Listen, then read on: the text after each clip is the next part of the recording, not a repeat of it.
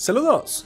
Bienvenidos a Nación Poperto, la nación más libre de América, donde hablamos de cultura geek con libertad y sin miedo a la censura.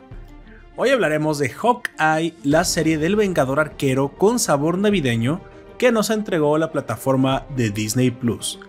Esta historia nos cuenta la época oscura que vivió Clint Barton como Ronin y sus consecuencias que ahora lo persiguen como karma al pecador.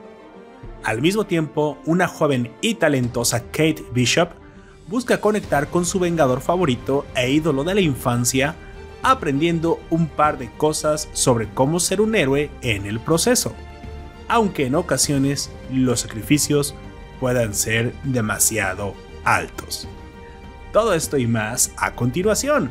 Ponte cómodo porque comenzamos.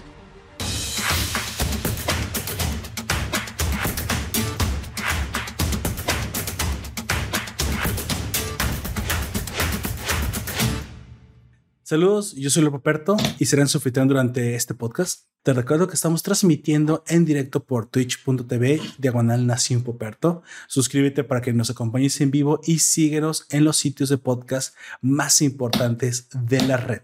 Me acompaña el fabuloso miembro del sur del mundo, el que hace internacional este podcast. Por favor, desde la gran nación chilena, preséntate. Saludos a todas, todos y todas donde quieran que estén a la hora que nos quieran escuchar. Hoy vamos a hablar de la última serie del año 2021 de Disney Plus, o Disney simplemente, Hockey, con las aventuras y desventuras de el ex Ronin y Kai Bishop, la nueva Hockey. En el Nueva York, siempre asolado y lleno de musicales y Broadway, de siempre. Así es, bueno, ya lo escucharon, y escucharon a Don Comics la voz aterciopelada de, del hemisferio sur. Bueno, arranquemos directamente con, con lo que es Hawkeye. Hawkeye es esta nueva apuesta de, de, Disney Plus, ¿no? Ya habíamos visto que la cuarta etapa del MCU se venía poblando en esta ocasión de una forma híbrida de publicaciones entre películas para el cine y series de la, de la televisión de la nueva plataforma. Ya se nos habían advertido que estas series iban a ser un complemento que iba a estar dentro de la misma historia y que iban a tener consecuencias directas en la historia principal del universo cinematográfico. Al grado que sin las historias de, del MCU que se están eh, tratando en las, en las series, de Disney Plus, no se puede terminar de comprender bien exactamente la, el arranque de la historia en el MCU. Sabemos que la nueva inclusión de, de Spider-Man como una figura más importante es, este, es pieza medular de esta nueva historia, a la cual yo le llamo, a esta cuarta etapa yo le llamo el Strange Verso. Entonces tenemos por un lado esta, este personaje que fue ya prácticamente eh, rentado a Sony ha introducido el, al MCU y también las historias que están dentro de la plataforma. Ya tenemos dos elementos nuevos que conforman una, un nuevo tronco o un nuevo hilo conductor de la historia para la cuarta etapa. Cuarta etapa que promete bastante, sinceramente me parece que podemos podrán decir es que ya llevamos demasiados Poperto, ya llevamos más de una más de una década de superhéroes, es que esto ya nos harto. Bueno, lo que pasa es que ahora han evolucionado, ¿no? Las historias que están incluyendo ya da más tiempo para meter personajes secundarios, da más tiempo para... porque el, el universo del cual se están nutriendo todas estas historias, pues es el universo de los cómics, es inmenso y la verdad es que no hemos ni siquiera, con más de 10 años de películas, no hemos ni siquiera rasguñado la superficie de la gran inmensidad que tiene para ofrecer el mundo de los cómics de Marvel y, y, de Warner también está la de DC, porque pues, recordemos que estas editoriales tienen ya casi una, una centuria de existir, ¿no? Entonces, volviendo con lo que ahora nos propone el MCU, nos está proponiendo, de la mano de la, de la productora de Disney, una forma híbrida de contar una historia entre series y películas. En esta ocasión nos, nos narra qué pasa con Hawkeye después de los eventos de la última película de, de la película que cierra la etapa 3, que es este, la de Thanos, ¿no? La guerra de las gemas del infinito y qué es lo que sucede después de la pérdida de la, la, la vida negra, en la que pues sabemos todos que tiene que sacrificarse. el, el héroe principal, bueno, el héroe Hawkeye, como, como actor principal, él tendrá en esta nueva historia que de alguna manera pasar la estafeta o se, siente que pasa la estafeta o que introduce un nuevo personaje, ¿no? Una compañera que de cierta manera va a equilibrar un poquito esa pérdida que tuvo en la figura de Natasha Romanoff. Y por qué no, también conoce a la sucesora natural de Natasha Romanoff, que es esta nueva vida negra, que es la hermana de, de Natasha, que es esta Yelena, Yelena Romanoff, que también vimos siendo introducida en la película de la vida negra. Así que como dijo, si ustedes van temporalmente viendo películas y series en el orden correcto, para ustedes se sentirá muy natural haber visto un personaje ser introducido en una película y luego ser correlacionado en la serie siguiente, ¿no?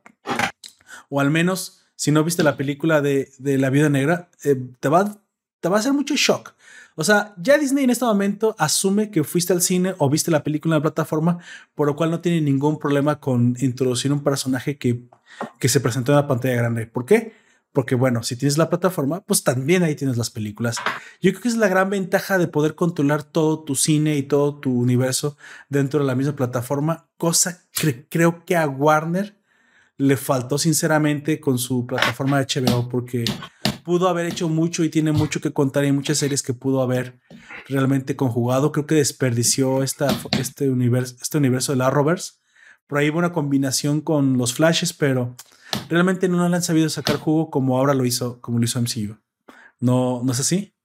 Sí, me parece que. Mm, bueno, este año se estrenan. Sacaba el cálculo porque Morpheus se mm, retrasó. Morpheus estaba para enero, me parece. Quedó con fecha incierta, pero se están estrenando cada 60 días una nueva película de superhéroes. Va a aparecer Batman. Marvel también tiene varias más. She-Hulk me parece que se está estrenando como serie el próximo año. Em, eh, hay que ser sincero, me parece que también hay un poco de agotamiento en los argumentos de, de tanto el cine como la televisión. Ya la, la televisión de superhéroes, porque mm, por lo menos este último año hemos tenido tres películas más o menos fuerte, eh, con casi nula o poca trascendencia. La última fue mm, Los Eternos. Hay que hablar de Suicide Squad, que saca un, una serie una serie anexa con The Pacemaker, que hay que ver cuánto dura. Pero mm, incluso en esta serie, en Hawkeye, que de los, de los seis capítulos, tiene cuatro capítulos que son derechamente bastante olvidable. Eh, se nota que hay un agotamiento y un no avanzar mucho más en las temáticas, se siguen repitiendo una y otra y otra vez. Ahí me parece que el género del cine y la televisión de superhéroes está mostrando eh, síntomas de agotamiento por mucho que estrene una película cada 60 días. El problema está que quien vaya a ver esa película. Sí, es cierto, estoy completamente de acuerdo que hay una clase de agotamiento. Sin embargo, también es posible que, pues bueno, dado que ellos controlan su propio universo y que ya tienen una plataforma que no tiene, sinceramente, mucho tiempo de haberse establecido como, como su, digamos, eso da mucho poder a Disney, el poder proponer cosas nuevas dentro de su plataforma, porque bueno, al fin y al cabo tiene un, público cautivo. Creo que lo que está pasando es que simplemente está transformando el contenido a un contenido de nicho. Sí, terminó de ser el gran contenido para todos los públicos. Pienso yo que eh, eso terminó con el cine. la última película de la, de la Guerra del Infinito prácticamente cierra un capítulo que es el MCU para todos. Creo que ya no es el cine tan, tan popular que puede encantar a propios y extraños y que tiene, aunque curiosamente con Spider-Man sucedió otra vez otro super hit taquillero, pero, pero bueno, es que Spider-Man es un fenómeno aparte y está, es un poco cine de nostalgia. Sin embargo, volviendo a, a, lo que está tratando de hacer el MCU, creo que Disney muy a tiempo lanza su plataforma, muy a tiempo para no canibalizar sus propios eh, lanzamientos en cine y se da cuenta que ya no tiene la potencia ni la fuerza que, con la que venía hace 10 años. Entonces, otra vez, de nuevo, pienso que estas nuevas películas y estas nuevas series quedan para un nicho que gusta de estas películas, que siempre va a consumir este contenido y que quiere más de la casa de los dibujos, ¿no? Entonces Disney lo sabe ya no está haciendo cine para nosotros, ya no es, bueno, cine para el público general, ya no está haciendo cine para, para que vayas a, al cine a verlo. ya está haciendo producciones para su plataforma, para su nicho, para sus clientes asidos, para aquellos que decidieron pagar la suscripción y quieren más de eso, ¿no? Entonces, bueno, yo creo que de hecho ya nadie está, salvo muy, muy eh, cuento muy excepcional, el cine Nickelodeon gringo hace mucho rato que es de nicho. Lo imagino que que no sea fan de la serie va a ver la vigésimo quinta Rápido y Furioso. Es difícil que alguien que vaya con, una, con ganas de ver una película al cine y que no le guste Rápido y Furioso se meta a ver alguna de esas películas. tenemos 10, 15. Se está volviendo de mm, seguidores, se está volviendo más de seguidores de títulos que de que gente que va a ver al cine una película cualquiera para entretenerse. Pero es que o un buen argumento para entenderlo. En ese momento, ¿eh? yo creo que muchas, muchas eh, compañías supieron leer el momento que estamos viviendo porque se acaba de, se está transformando, bueno, se acaba de dar cuenta mucha gente, pero se ha transformado y se ha venido transformando hace tiempo el mundo del entretenimiento en un mundo de micronichos. Lo cual es un poco obvio. Eh, seamos sinceros, lo que pasa es que gustos para todos. Y de verdad aquello que sea una gran producción que pueda atraer a, a un público general es muy caro de hacer, es muy raro de hacer. Y la verdad es que hace 10 años que, era que estaban frescas las, las películas del MCU, bueno, Marvel se subió a tiempo. Pero también creo que se está bajando tiempo. Creo que es el momento. O sea, es obvio. También Netflix comenzó como el único jugador de las series eh, on demand y ahorita pues prácticamente se quedó para un nicho bien específico que está haciendo series para ese nicho y decidió dejar de combatir en los frentes que no puede combatir. Dígase series más adultas, más para HBO, más para, para Amazon. Así que no es una mala estrategia de marketing. Sinceramente, muchas compañías cuando ven ya la competencia venir y ven que no pueden abarcar demasiado, o sea, dicen que el que mucho abarca poco aprieta, pues tratan de, de de ceñirse a su nicho para seguir siendo competitivas. Y es lo que estamos viendo. Como dije, no es necesariamente algo malo, de hecho muchas, muchas empresas lo hacen para sobrevivir. Apple hizo lo propio. Muchas, mucha tecnología de Apple estaba diseñada para un público más general hasta antes de que Tim Cook tomara las riendas y tomó la compañía para un, hacia un nicho más de élite, más de prestaciones de muy alto rendimiento para un público muy específico. Y bueno, le ha servido. Entonces, tomemos el ejemplo. Eh, las, compañías se hacen de nicho cuando saben que, que apretar un solo espacio y no perderlo es mejor que tratar de estar este, ocupando mucho espacio. Y eso lo vamos a seguir viendo en muchas otras plataformas.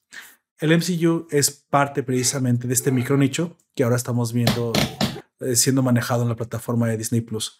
Y hablando de eso, Hawkeye es la última de las precisamente. Seis capítulos, un promedio de duración de 45 minutos aproximadamente. Eh, que todavía es menos en los cinco primeros capítulos, porque hay que sacarle 10 minutos entre el cierre y la presentación y lo que se vio el capítulo pasado. Así que es media hora más o menos de, de capítulos, de hecho, salvo, salvo, el final, protagonizado por uh, Hailey Steinfeld como Kate Bishop, Jeremy Renner como um, Hawkeye, o nunca me acuerdo, es, Chris Barton, em, se ve, se ve, no me acuerdo. Bueno.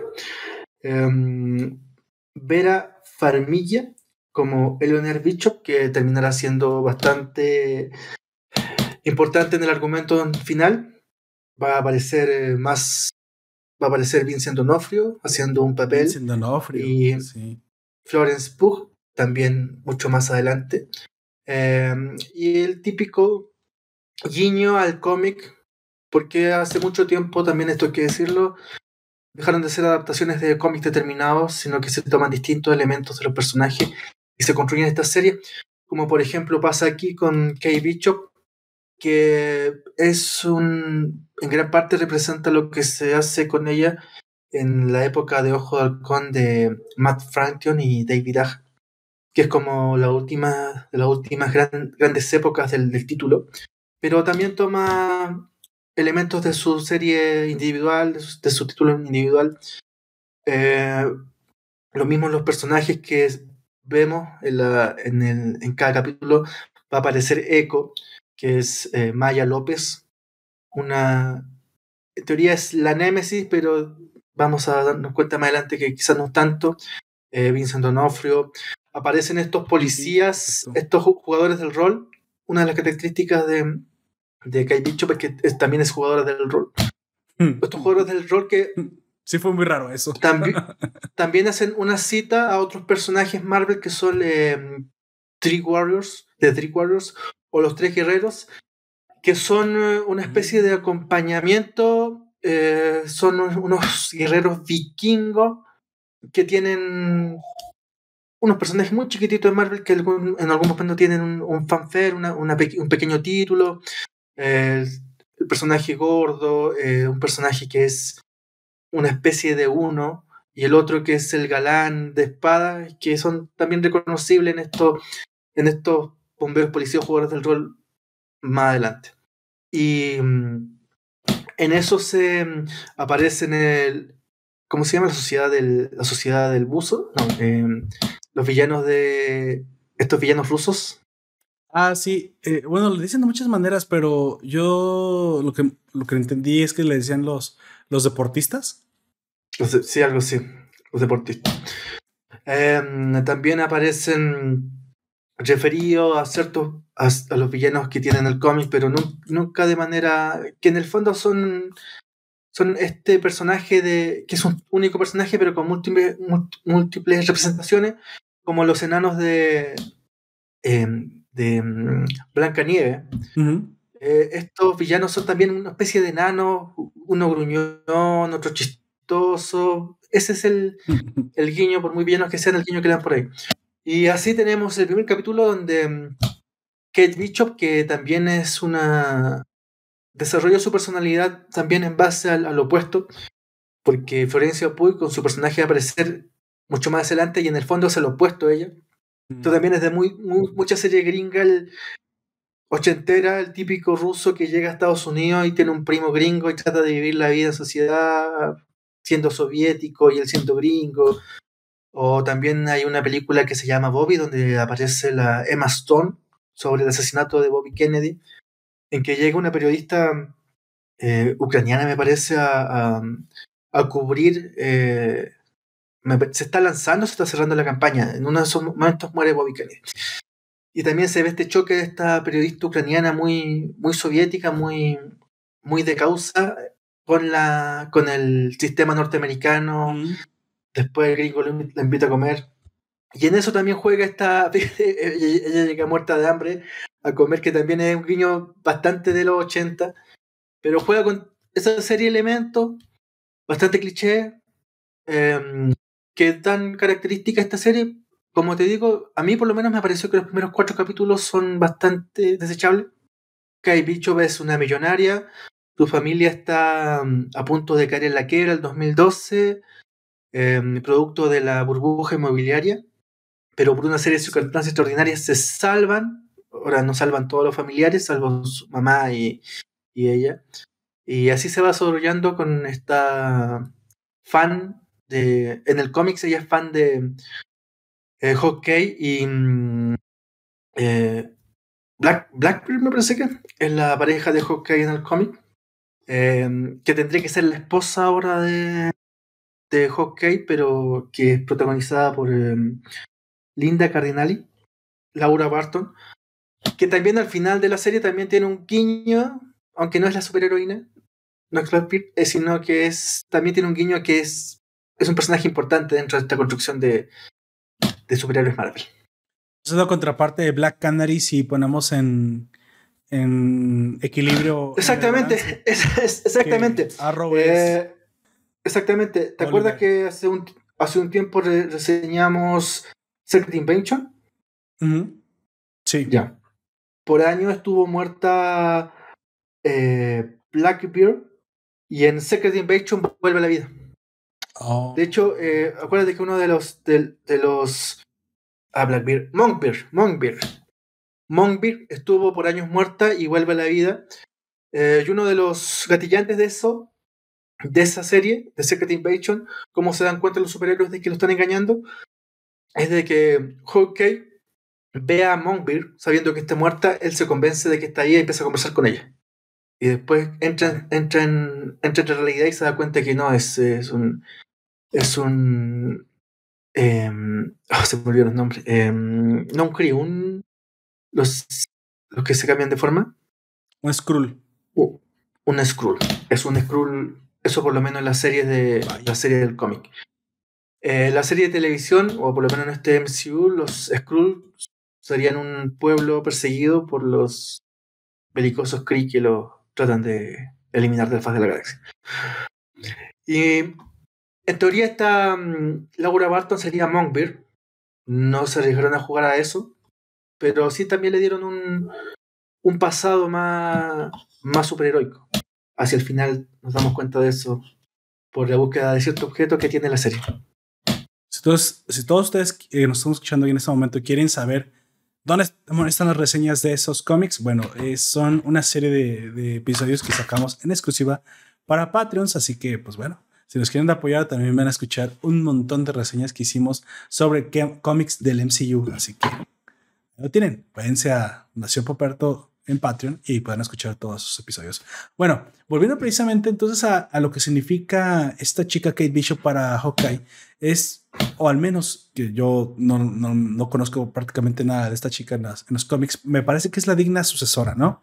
Vemos que Barton encuentra en ella una clase de, de redención. Eh, o a través de ella una clase de redención de la culpa que siente por haber perdido a a la bruja, a la bruja, digo, a la vida negra, que de cierta manera, pues no es su culpa, ¿no? Pero creo que no puede evitar sentir esta, esta culpa por haberla perdido frente a sus ojos, ¿no? Y por, por, no poderla salvar. No es algo romántico, al menos no parece que sea eso, ¿no? Parece más que es una genuina amistad, una cosa eh, que le duele mucho por, no sé, no sé exactamente por qué. Eh, eh, Don Comics, ¿usted puede explicar el por qué tienen tan Nunca en las películas a mí me dio la impresión de que tuvieran una relación realmente especial Barton y ella, más allá de ser los únicos seres humanos eh, normales que Fury empleaba para las misiones. Hubo solo que fueron compañeros mucho tiempo, supongo. ¿Habrá sido eso? Otra, otra de las características que explica o que le da sentido a esta serie y que al final le da algo de peso es la película de Black Widow. Y en esa película clara que eh, Hawkeye el, mm, el gatillante de que mm, Natasha Romanoff salga de las Black Widow y se dé cuenta que hay un mundo fuera.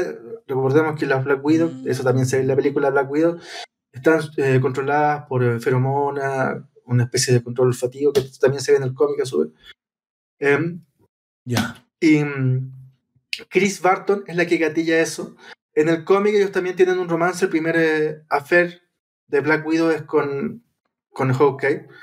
Em, eso lo omitieron aquí en el cine, pero sí ellos construyeron una amistad bien grande porque en teoría se empiezan a salvar mutuamente la vida en distintas misiones.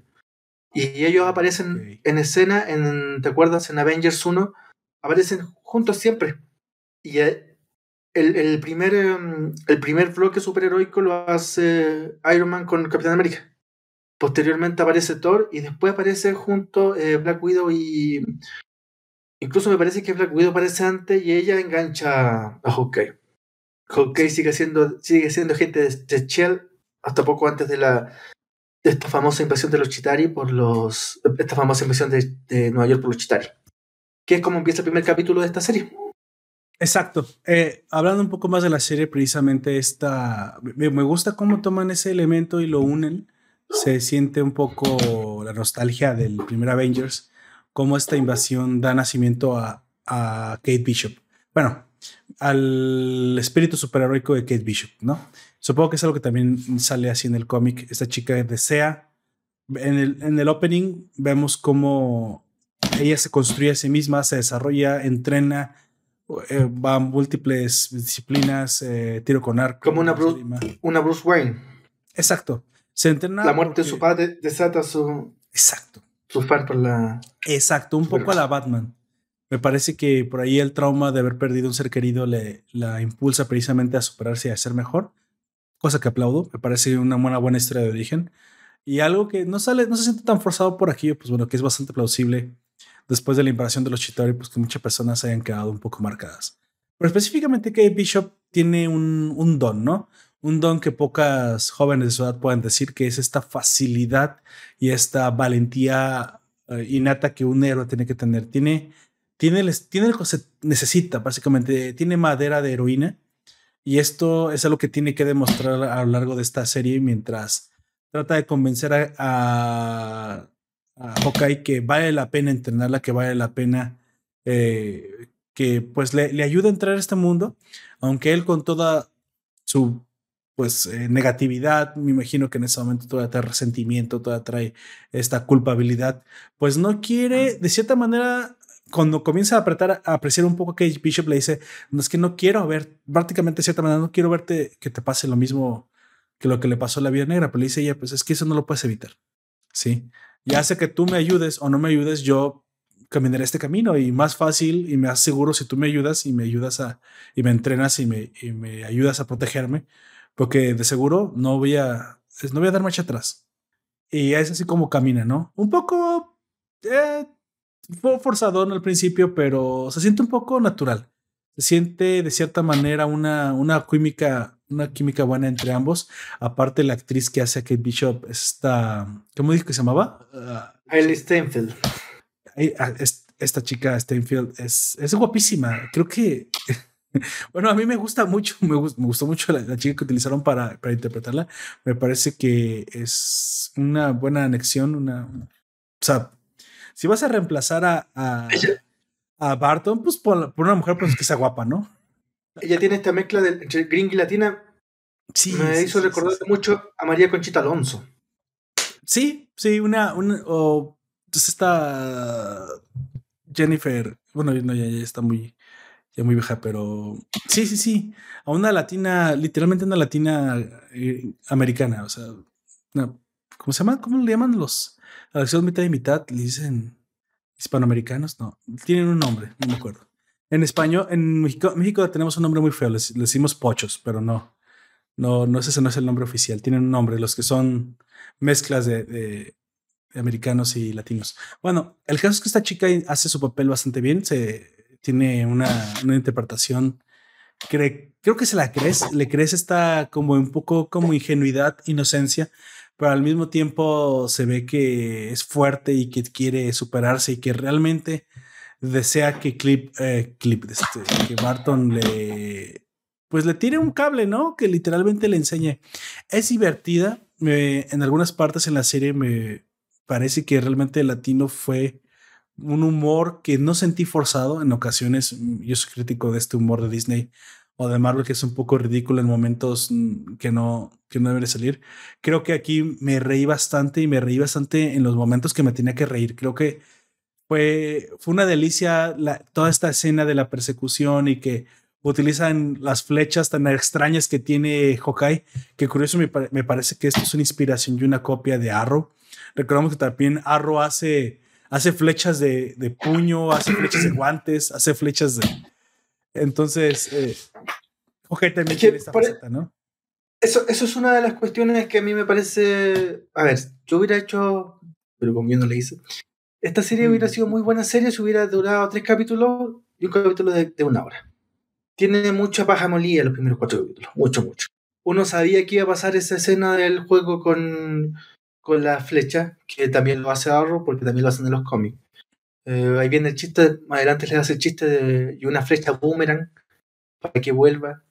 Y la flecha boomerang que existe en los cómics. Eh, pero mm, eso es la crítica que yo por lo menos tengo a esta serie, que son cuatro capítulos que tiene demasiada pagemolía, que no pasa nada. Em, eh, tiene mucho, muy poco que ofrecer. Hay muchas cuestiones que son cliché, por ejemplo, la típica Em, chicken Game encima del río Hudson con dos autos disparándose mutuamente. Eso se ha visto tantas veces. Y eso es lo que. Em, pucha, si pudieran acortar los capítulos, las series de tres capítulos me parece que no estaría mal.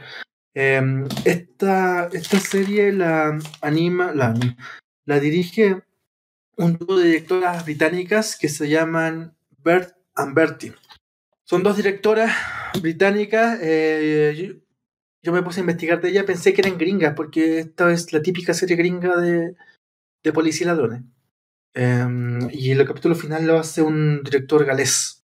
Me parece que mm, el final se soluciona con, con la agregación de personajes.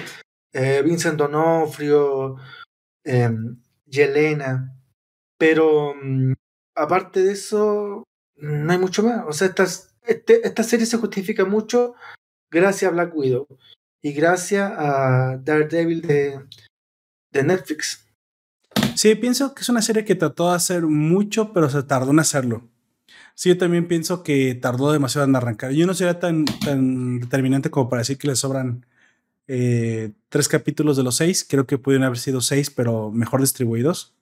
estoy completamente de acuerdo. Hay, partes que son muy aburridas, pero en general se esperaba que fuera una historia un poco menos emocionante, más, más al margen de lo, que, de lo, que hemos estado viendo en el universo original.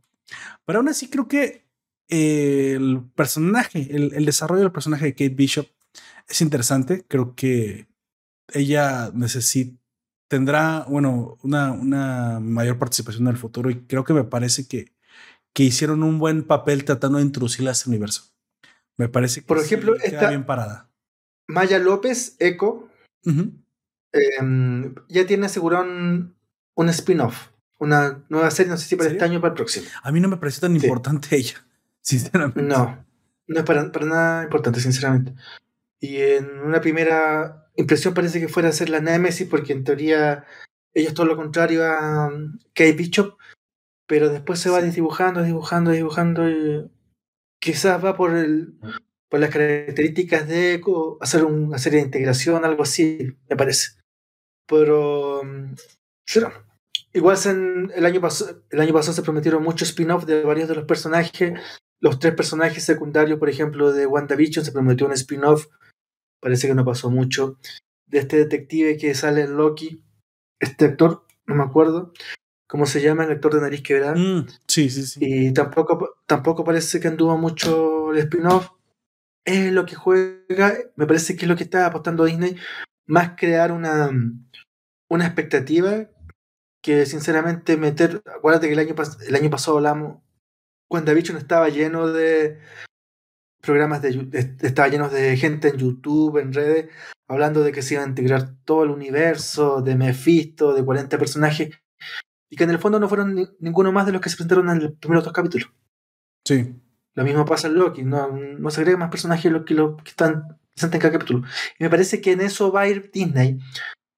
Primero porque es muy caro eh, tratar de meter a otro personaje y si se engancha en el público, estar asegurándolo uno y consecuentemente. eh, imagino que ya en Disney tiene preparado tanto el elenco como las consecuencias de lo que va a ser su cine y su televisión de aquí a 7 o 8 años más.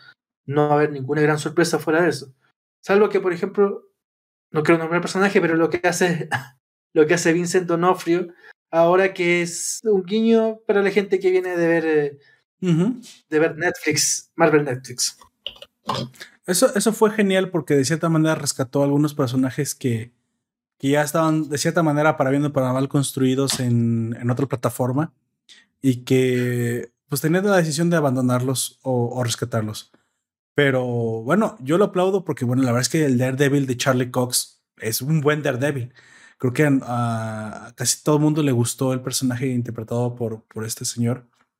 Y, esta, esta personaje, este personaje, este personaje de Maya López, la Echo, aparece en, eh, yo no he visto en la serie Daredevil de, de Daredevil de Netflix. Aparece en, en Netflix. ¿Parece? No la recuerdo, sinceramente. ¿Dónde? Te pregunto. No, no parece que no aparece. No, No, sé, yo no no lo he visto. Te pregunto. Yo no, yo he visto todas las temporadas, incluso de Defenders, y no lo recuerdo. Para mí es nueva. Esta Echo es nueva. No había salido nunca antes. O al menos yo no lo recuerdo que haya salido. Te- al final los, la, el enemigo es la mano, ¿no? La mano en Defenders. Claro, la mano. Eh, ahí queda. sí, yo también pensé que iban a hacer un guiño, un guiño con eso. Acuérdate que la mano ya aparece con los Flag Smashers. Sí, sí, sí. ¿Te acuerdas y- que pero ahí es póstumo. Claro. Eso es Sí, póstumo de y no. Y, y pensé que entraban ahí. Pensé que iban a. Y aquí en definitiva aparece la mano, pero no, tampoco pasó nada. Em, quizás si le hubiera ido mejor a la serie Jessica Jones, pudiera haber entrado perfectamente en este universo de, de Kate Bishop, de, de Yelena como eh, Black Widow. Pero me parece que con la actriz cortaron relaciones. Y, el, y la Jessica Jones de la televisión, me parece que generalmente, no, yo tampoco lo he visto, pero no pegó. La gente que ha leído el cómic y vio la serie dicen que no, no pasó nada con, esa, con ese personaje. No así con el Daredevil, que había tenido dos películas antes y ha sido un total fracaso, pero este Daredevil eh, sí enganchó. Sí. Mucho es Charlie Cox, que, que, es un excelente actor que interpreta de manera maravillosa a Matt Murdock. E incluso ayuda muchísimo su breve pero sustancial participación en, en Spider-Man, que pues además uno creó un hype tremendo. Entonces, el hecho de que veamos un Vincent D'Onofrio eh, confirmar que es el mismo universo, mucha gente está pidiendo para el MCU ya a Charlie Cox, eh, pero ya en su papel de Daredevil, y eso lo tendremos, o sea, prácticamente lo confirma. Tendremos un Daredevil eh, por ahí acompañar a un Spider-Man, que bueno, eso es un poco lógico porque pues, son del mismo universo, y ambos personajes muy queridos, o sea, es algo que rescata Disney para poder ir sustituyendo a los antiguos héroes. Y no será la primera vez que un nuevo actor represente mejor un personaje de la cultura pop que Ben Affleck. bueno, hasta ahorita el Affleck sigue siendo un buen Batman, ¿eh? Ahí tendremos que ver qué tal lo hace. Yo le tengo muchísima fe al Pattinson. Me parece que por ahí viene. Ah, Robert Pattinson no es un mal actor, ¿eh? ¿eh? sin grandolecuencia, sin eh, generar falso hype. El tipo tiene que hacer una muy buena película tiene muy, un muy buen piso atrás que es año uno de Frank Miller y lo puede hacer. Y tiene todo en contra porque aparte está, viene ridiculizado de haber sido simplemente un actor de una novela, básicamente. Es que si uno le hace caso a los incels de Facebook, eh, está, medio cagado. Pero bueno, eh, no es. Ah, ben Affleck tampoco jamás hizo una película absolutamente inolvidable. ¿eh? Ben Affleck no es Leonardo DiCaprio. Leonardo DiCaprio es un actor que se fue haciendo de a poco, de a poco y ahora es un actor de peso. Pero no digamos que Ben Affleck tiene un, una, una película que sea inolvidable, que sea completa. No tiene ninguna. Es un actor muy conocido. Em, es un actor eh, que tiene cierta fama. No es, por ejemplo, Michael Bale, que Michael Bale em, sí es un actor de peso. Es un actor de sustancia. Ben Affleck es Perdón, Christian Bale. Michael, estoy confundiendo con el futbolista. Christian Bale, pero Affleck, bueno, Affleck llegó en su momento a protagonizar dos superiores, no tiene mucho peso. Eh, Pattinson tiene un, un hype del Incel que no lo entiendo mucho, un, hype, un, una mirada en contra del Incel que no lo entiendo mucho porque es un personaje que tiene que hacerse de nuevo. Y si alguna vez lo hizo Michael Keaton bien, mm, Pattinson me parece que lo puede hacer mejor. O quizá sea el Batman del nuevo siglo, quién sabe. Pero bueno, eh, lo que tiene em, que decir es que Robert Pattinson tampoco tiene muchas películas donde sea muy reconocible, excepto Twilight. Y no es verdad. o sea, Twilight le dio mucho, mucha fama, pero tiene Pero tiene 20 años, pero tiene 20 años menos, menos que Affleck. Y Affleck ya nunca fue. Y tiene a la, a la, a la Kreitz, que también puede explotar. no me acuerdo el nombre de Em, que me parece que ella también eh, tiene un tiene mucho arrastre. En el, hay un público que la sigue mucho eh, y sale, eh, bueno, canta, aparece en serie y tiene un, un, carisma interesante. Quizá viene por la mano de lo que hace em, Zendaya, pero hay que ver. Yo le tengo mucha fe a esa película. las películas que se hicieron ya pasaron y habrá que ver lo que es el futuro. Yo también pienso que Robert Pattinson va a ser un buen eh, Batman. casi no hay malos Batman, a excepción de Batman y Robin. Y no es, la, y no es su culpa de George Clooney, sinceramente. Clooney. Entonces, eh, creo que hacer un mal Batman es, es, difícil porque Batman es, es, muy querido por la gente. Realmente. Espera, aquí bueno, entonces, quiere que le abra un frasco. A ver, pásame el frasco, te lo voy a aquí en vivo. para que vean que los hombres todavía podemos abrir frascos. Oye, qué chingado tiene este frasco. Comics, necesito que me mande su fuerza. No, no puedo. ¿Don Comics lo abre? Póngale un trapo, ponle un trapo encima. Eso está congelado, mujer, no lo puedo abrir. Toma. qué pena, no pude abrir un frasco. ¿Sabes qué? Es que tiene mucho caramelo, pero ponlo en el agua. ¿Pero por qué? Ah, está pegado. Sí, está pegado. Mm. Mujer, ahorita te lo abro si no lo puedes abrir. Ahorita a ver qué hago con él. Demonios, eh, qué, qué duro estuvo ese frasco. Perdón, volví a. Entonces le digo, yo creo que eh, hacer a mal Batman eh, sería, sería muy malo. O sea, ahorita ya es tan querido que Robert Pattinson tiene que hacerlo median- median- medianamente bien. Pero aparte, yo sé que Robert Pattinson es buen actor. O sea, hay mucho odio de la parte de la comunidad que se burla de él por, por Twilight. Y sí, puedo entender que es Tiene un esta peli-. Esta película del farero, como yo nunca he visto esa película, pero esa película donde él hace de un farero.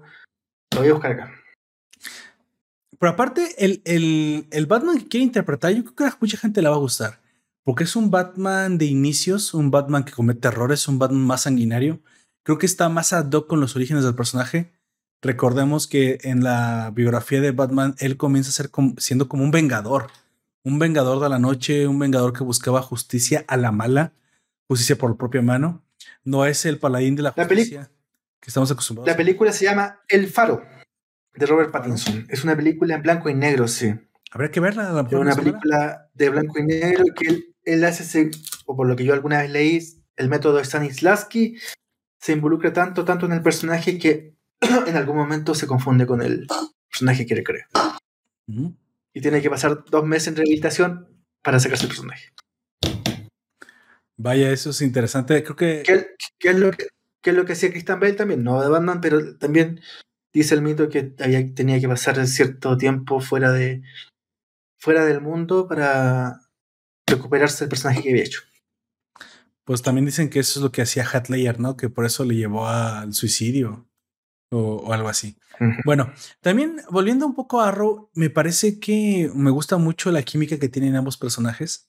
En eso creo que Kate Bishop y, y Cliff, Cliff, es Cliff, ¿verdad? Cliff Barton. Cliff Barton.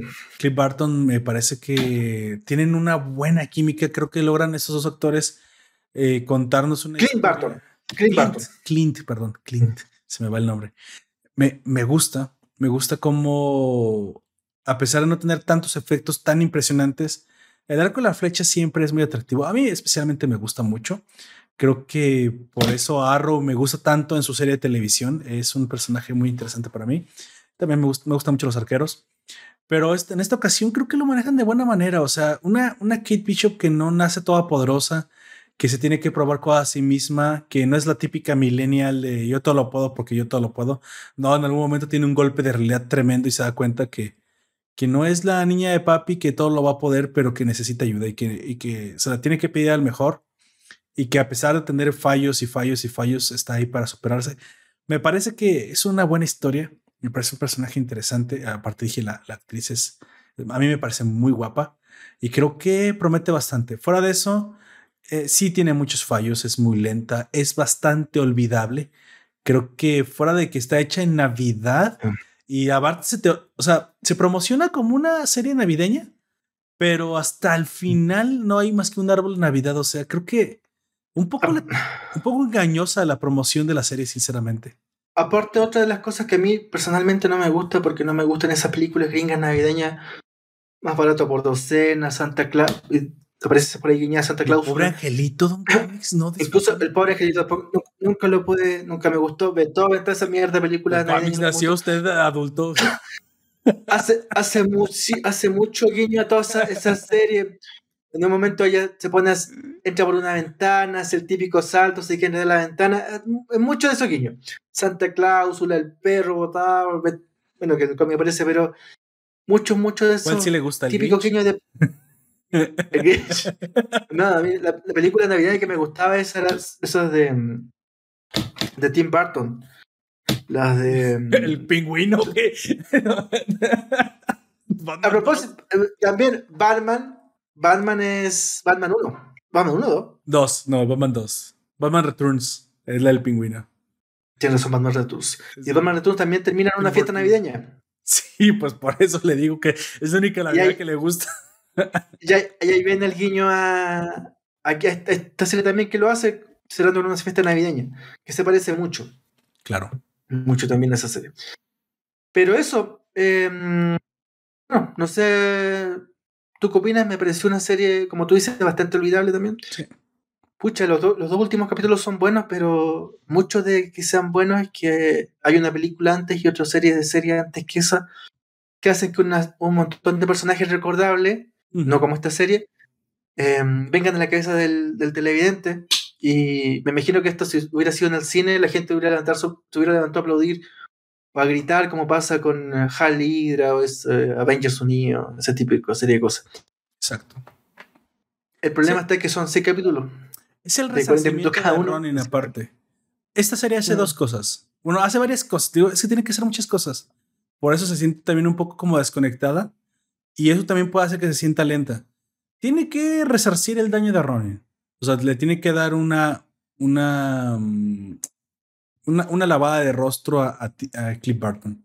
Dos. Y, también juega, juega mucho eso que hacen las películas navideñas, la típica familia que llega, la, la, serie se desarrolla seis días antes de Navidad, la típica familia que llega una semana, una semana antes de Navidad y se les quebraja, y justo en los días de Navidad se dan dando cuenta que cada uno necesita al otro y se juntan al final de Navidad.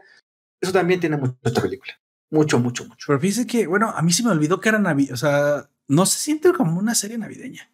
O sea, sí sabes que se está desarrollando en las épocas navideñas, pero es lo último que te acuerdas. Creo que hasta el final, digo, cuando ves el árbol nada más sabes qué es, pero ah, yo creo que bien pudo haber quedado en otra época del año y no hubiera habido ningún problema. No le dieron tanta importancia y para mí eso también fue un fallo. Digo, si vas a usar un cliché, pues úsalo bien, ¿no? Es que se sienta un poquito el espíritu navideño y que sea un momento para perdonar, un momento para, para perdonarse, que ese es el, al final es lo que pasa con Yelena. O sea, es que hay otra, según tercera subtrama, en la que Yelena tiene que perdonar a Cliff Barton por haber no ayudado a la viuda negra. Y eso podría haber sido el espíritu navideño, pero no. O sea, es que hace muchas cosas, pero las hace mal. Es, es, eso es lo que yo sentí. Y al final creo que es la crítica más fuerte que le puedo hacer. Fuera de eso, una, una serie completamente olvidable, pero, pero, si algo pudiera decir, es que entre las cosas que trata de hacer, te entretiene, te entretiene, o sea, es entretenida. Tienes un poco lentos algunos capítulos, pero lo ves, luego ves el otro, ves el otro, y de repente se acaban y son seis.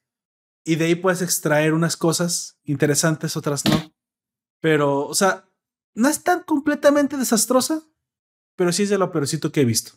Sí es, podríamos decir que es de, lo más malito que es de la plataforma. Sí, de las cuatro series del año del año pasado, me acuerdo, yo, yo diría que esta es la peor. Hay una cosa también, Don Comics ve las series de golpe, ¿eh? ¿eh? Hay una cosa que hay que decir a los oyentes. Es que Don Comics ve las series de golpe. Y esas series no son, son para verse de golpe, son para verse uno todos los días. Y si uno bueno, se ve un todos los días. WandaVision. Pues, se, se, pueden llevar mejor. Partimos el año con WandaVision. WandaVision tiene cuatro capítulos que son impresionantes, pero después la serie se empieza a caer, a caer, a caer, a caer, se pierde. Después, después la segunda serie que vimos, que también hablamos acá, es Falcon and Winter Soldier. Falcon and Winter Soldier. Falcon and Winter es la típica serie eh, inglesa, no gringa, inglesa, de mm, veteranos de guerra. Pero para mí se mantiene, esa se mantiene igual todo, todo el tiempo. O sea, tampoco se tan grande y, pero y yo diría que esa es la mejor. Parejita, sí, yo también pensaría eso. bueno, la estética. Loki también se mantiene como más o menos todo, todo el tiempo, o sea, más parejita también. Loki, Loki no es malo, pero el problema de Loki es que es eh, Doctor Who gringa. Mm. Cualquiera que haya visto Doctor Who vio 40 veces Loki. es el problema de Loki. Oye, los gringos son cómics. Hizo el, el teléfono, hicieron el teléfono que tiene ahorita usted en su teléfono. o se lo hicieron los chinos. Pues lo diseñaron ellos. Los chinos.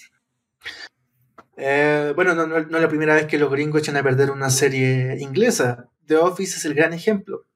Como volver ah mierda una, una, muy buena serie inglesa.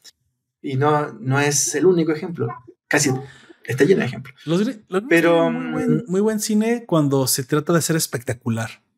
No, no profundo. Pero tampoco es que todos los gringos sean malos. Ahí tienen mucha e, Es que eso es lo, está, se está yendo pues a, lo gringo como muy, muy desechable. Pero los gringos también tienen eh, cosas buenas, nada más que son hay que buscar. Claro. También generalizar nunca es bueno, pero sí, hay David Lynch, por ejemplo, hace buena serie, hace una gran serie gringa. Em, pero, por ejemplo, aquí vemos la mano, si uno busca en quién hizo, quién dirigió esta serie, por lo menos las tres últimas son directores ingleses. Eh, y se ve mucho esa mano. ¿Por qué? Porque Disney sabe que la mejor manera de hacer una serie que, sin tener un gran argumento, pegue, es buscar a los tipos que saben hacer series. Sí, los ingleses hacen maravillas con poco presupuesto. Es, en eso estoy completamente. Muy poco presupuesto, sí. Saben hacer. Poquísimo presupuesto. Eso es casi, casi, con la pura gente lo hacen. Cosa que también estamos viendo en los dramas coreanos. ¿eh? también, no, no, es que sean los grandes pero saben hacer su drama con muy poco presupuesto también. Bueno. Bueno, The Good, The Good Doctor es un drama coreano que de vuelta al mundo lo, compraron los gringos y los turcos y se está repitiendo, repitiendo, repitiendo. De, hecho, The Good Doctor me gusta mucho. De, eh, bueno, fuera de que es lo médico, creo que supieron hacer una, una buena serie, un giro fresco a lo que ya hemos visto en Grey's Anatomy, en ER, en el mismo Doctor House Creo que The Good Doctor es un buen atino, pero creo que ahí tienen mano de varios lados. ¿eh? El mismo personaje es, es, británico, él creo. Es. Sí, el, el, personaje eh, principal es. Él es británico, ese muchacho. Es que, seguro que, el, el The Good Doctor que aquí ha sido exitoso no fue el gringo, el turco. El turco aquí en Argentina, Perú y Chile la ¿El doctor turco? Eh, Vaya. El, el, se llama El Buen Doctor. El Buen Doctor turco. Y el turco es el turco. Dicen que los turcos están eh, haciendo muy buenas novelas. Sí, pero es, eh, la serie que le, Bueno, yo, la coreana yo no lo he visto, pero es la serie que le compraron los coreanos. Por ejemplo, The Good Doctor acá no pegó. No pegó para nada. ¿La americana? ¿La que está hecha en Amazon? La, la, Amazon no, la pegó. Eso que llegó un año antes y al final me imagino que será el mismo argumento. Pero la que sí está pegando aquí es la turca. Yo le tengo un poco de tirre a las, a las novelas turcas porque son lo mismo, lo mismo pero aquí la está, la está reventando. Eh, ganan rating. Em, los programas que se dedican a cubrir eh, televisión hablan y hablan de ella porque se dan cuenta que la única manera de, marcar algo es colgándose esa serie turca que salió el año pasado. En Argentina la reventó, en Argentina tenían, porque hay que tener presupuesto también para pagarle a los turcos para que te respondan un teléfono. Eh, hablan con, la, con el protagonista, le seguían la historia. Aquí en Sudamérica la Good Doctor turca la No sabía eso. Wow. Wow, wow. Pues habría que echar un ojo de repente a alguna producción de ese país. Bueno, aquí pues lo que puedo decir es que tal vez hay una gran diferencia todavía entre el consumo. ¿eh? Em, yo, la verdad es que de repente pues, tengo que aceptar que luego vivo una burbuja. No toda la gente es capaz de acceder al mismo poder de consumo o entretenimiento que ciertas clases en el continente pueden. Eso también es muy importante. De hecho, eh, todavía aquí en México, no sé cuál sería la demografía allá en Sudamérica y específicamente Chile, Argentina, estos países con más población, pero en México se calcula que una de cada cuatro personas, que esta estadística ya se la había hecho, una de cada cuatro personas tiene acceso a los medios digitales, o sea, Netflix, Amazon, esto, pero tres de cada cuatro, las que sobran, no, todavía se siguen nutriendo en gran medida de los medios gratuitos si son digitales, pues son gratuitos y de tele abierta, lo cual quiere decir que todavía tiene mucha potencia la señal abierta o la señal por cable más barata. Y pues bueno, estos programas suelen llegar directamente ahí. Pues los doramas que han pegado aquí han sido porque se emiten directamente, los, los subcontrata las, la licencia Televisa o TV Azteca, que son las dos fuertes televisoras de México. Y yo no sabía esto. Bueno, al que es tan lógico porque la única razón por la cual todavía el viejito santo, nuestro, nuestro, que prácticamente ya es un cadáver político, sigue teniendo un montón de, popularidad porque la popularidad se mide en el rating que tienes en televisión abierta. Entonces, para bien o para mal, esa es, la, esa es la razón por la cual el viejito santo todavía está tan presente en la vida política cuando ha, ha hecho un desastre en los últimos tres años a un nivel que se calcula una destrucción de más de 15 años de productividad del país. Yo no sé cómo nos vamos a recuperar, pero siempre nos recuperamos. Ya nos ha pasado esto antes. Pero es porque mucha gente todavía ve la televisión abierta. Y yo decía, bueno, es una estadística demasiado exagerada, no creo que eso sea cierto. Entonces, mis vecinos, ambos eh, familiares míos, para la, por la derecha y por la izquierda, yo vivo en medio de una calle, justo a la mitad, y a la derecha y a la izquierda tengo, tengo vecinos y son familiares míos, tíos míos Ambos ven la televisión abierta, aún teniendo la capacidad económica, si quieres, para ver los medios digitales. Entonces, había olvidado que la otra barrera no solamente es la barrera económica, es la barrera eh, tecnológica. Mucha gente eh, de cierta edad para arriba, y no te estoy yendo muy lejos, 50 más, no pueden ver medios digitales si no tienen hijos, sobrinos o gente joven que se los ponga. Prefieren siguiendo, seguir teniendo el control en la mano, poner y darle vuelta a los canales abiertos y lo hacen. Y eso es lo que a mí me sorprendió. Digo, ¿por qué todavía sucede esto? Mis papás, yo los considero un poquito más tecnificados, más tecnológicos, más avanzados.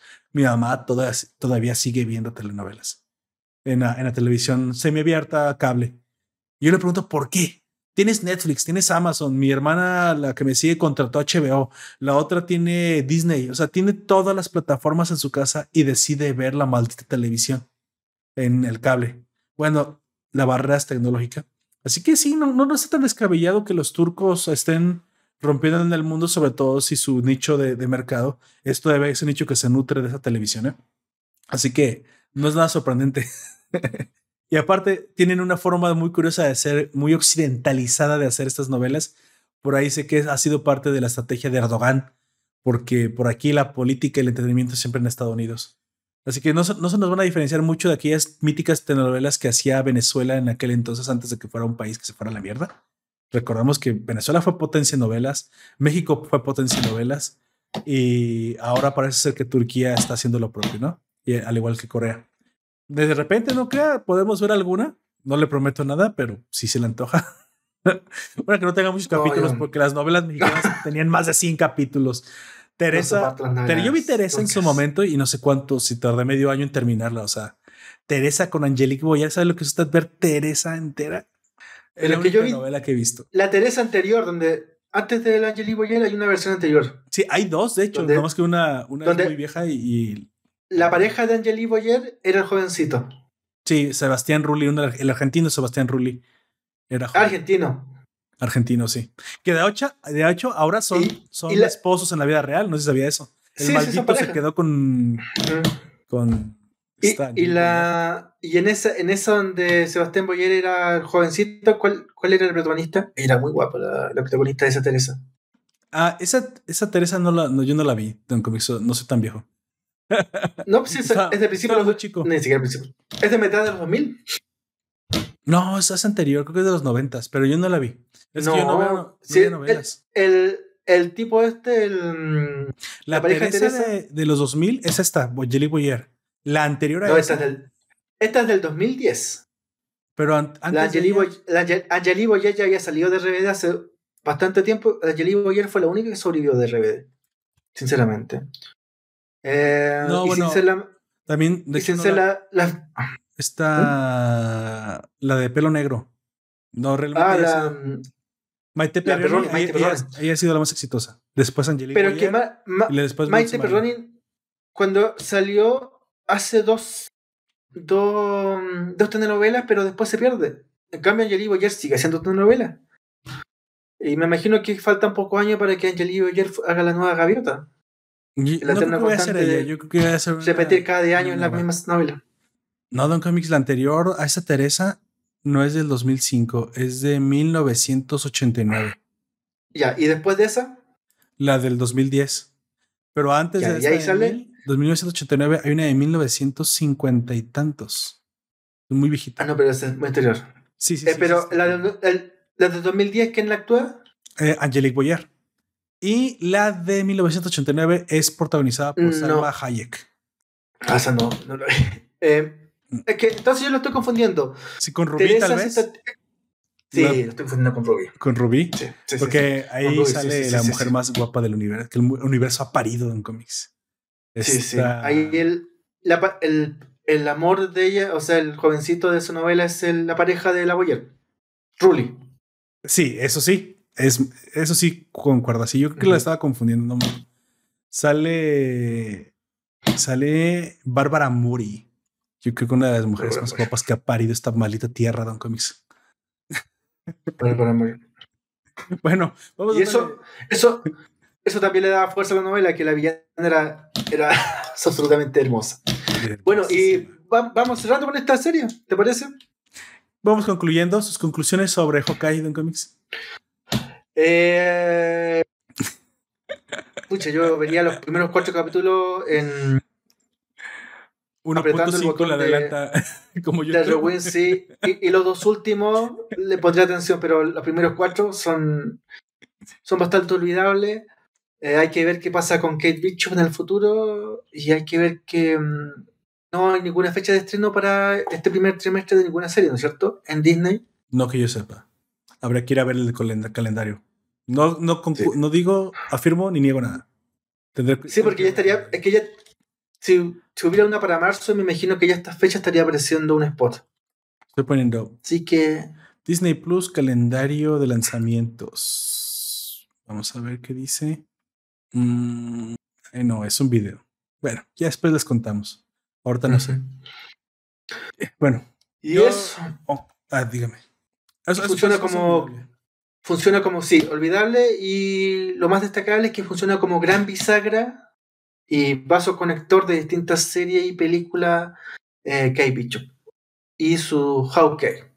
Perfecto. Aparte de eso, no mucho. Sí, no hay mucho que rescatar. Creo que voy a resumirlo a tres puntos, como siempre, lo, lo que podemos decir de esta serie. Pienso que es una serie, uno, es una serie eh, entretenida. O sea, en el gran, en el gran visión de las cosas, se puede ver. Y si te permites un poco disfrutar los chistes rápidos y fáciles, eh, se puede disfrutar. Hay, un, hay un perro tuerto que se lleva un poco el show, así que pues, eh, eso es lo mejor, lo más rescatable del. ¿Usted piensa que, también aparece en el cómic?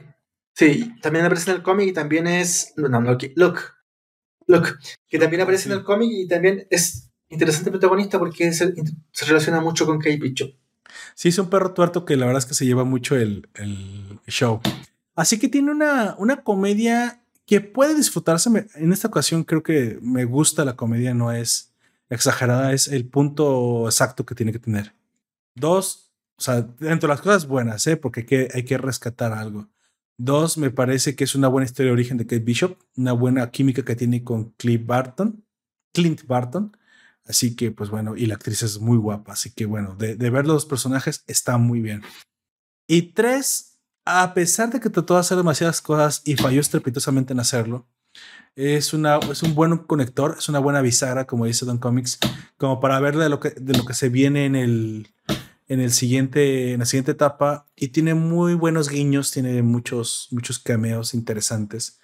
Incluso no hablamos mucho de, de, de Yelena y de Vincent D'Onofrio, porque no salen mucho, pero lo, cuando salen, salen de forma interesante.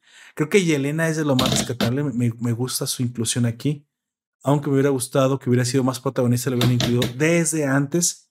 Y es que tratan de tener, hay tres antagonistas, cuatro antagonistas, o sea, hay demasiados antagonistas aquí. Creo que se debe haber quedado un poco más enfocada y hubiera sido más disfrutable.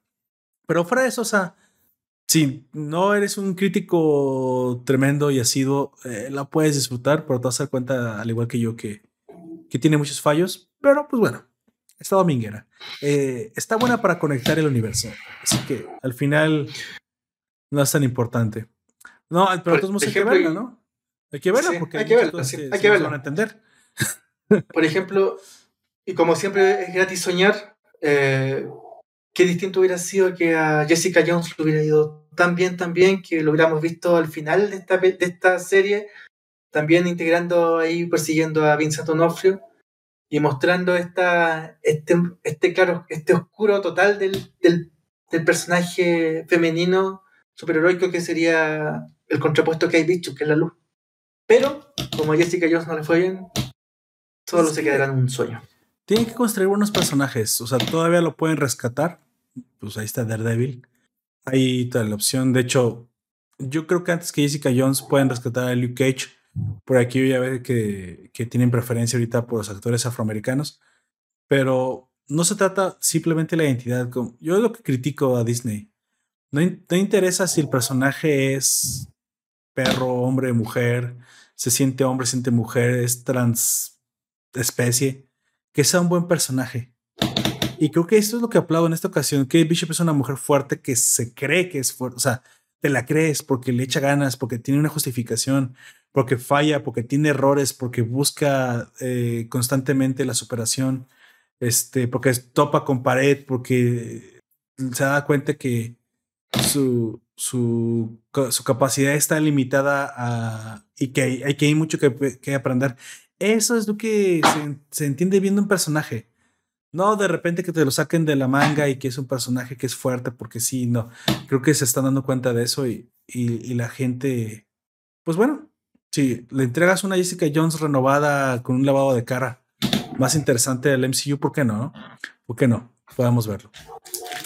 Así que, pues bueno, es el final de Comics. ¿Va a decir algo? Eh, para mí es un gusto. Mi nombre es Comics Sequilla. Ahora tengo un canal de YouTube y que invito a darse una vuelta por ahí. Si les gustó el video, la manito arriba y el suscribirse si quieren ver más. Y para la próxima semana te propongo que ya que llegó a, Disney y no con muy buenas críticas, eh, Los Eternos. Eternos, me parece que tiene que tiene muy muy buen cómic me parece a mí por Neil Gaiman y mm, del que habría que hablar tanto de la película como de ese cómic. La película hay que ver de qué se trata porque todo el mundo habla de no pero habrá que verla.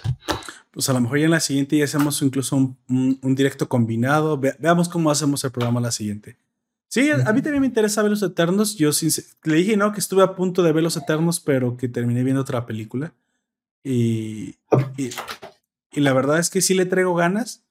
Por, simplemente por sacarme la, la, espinita de verlos en pantalla grande, porque pues sé lo que significa en el MCU y todo. Pero sí me, me tira un poco para abajo las malas críticas que tiene. Entonces, espero que sea una mala película para... Con ese, Sí, y ojalá que sea buena para la televisión. Y bueno para la televisión. Como, como, por ejemplo pasa, a mí me da la impresión que por ejemplo pasa con um, X-Men Días del Futuro Pasado. Es una película invivible en cine porque se vuelve insoportable, pero la televisión, con una cerveza y comiendo algo, es muy entretenido. La verdad es que Sobre todo poniendo pausa. Aparte, la plata que se gastaron en eh, Salma Hayek y Angelina Jolie, me imagino que algo tienen que haber hecho con eso.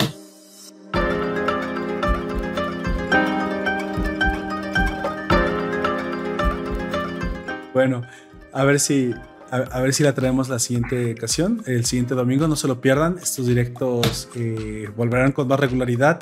Me no me queda más que despedirme, agradecer a todos los que estuvieron en el directo con nosotros, a todos los que nos acompañan semana a semana escuchándonos en el formato podcast, a todos los que se han suscrito a nuestras redes y eh, todos los que nos apoyan también en Patreon, donde hacemos contenido exclusivo para aquellos que decidan apoyarnos. Así que pues bueno, eso fue todo por ahora. Yo fui López Puerto y te recuerdo que nos puedes escuchar como siempre en Evox, iTunes, Google Podcast, YouTube y Spotify. Hasta la próxima.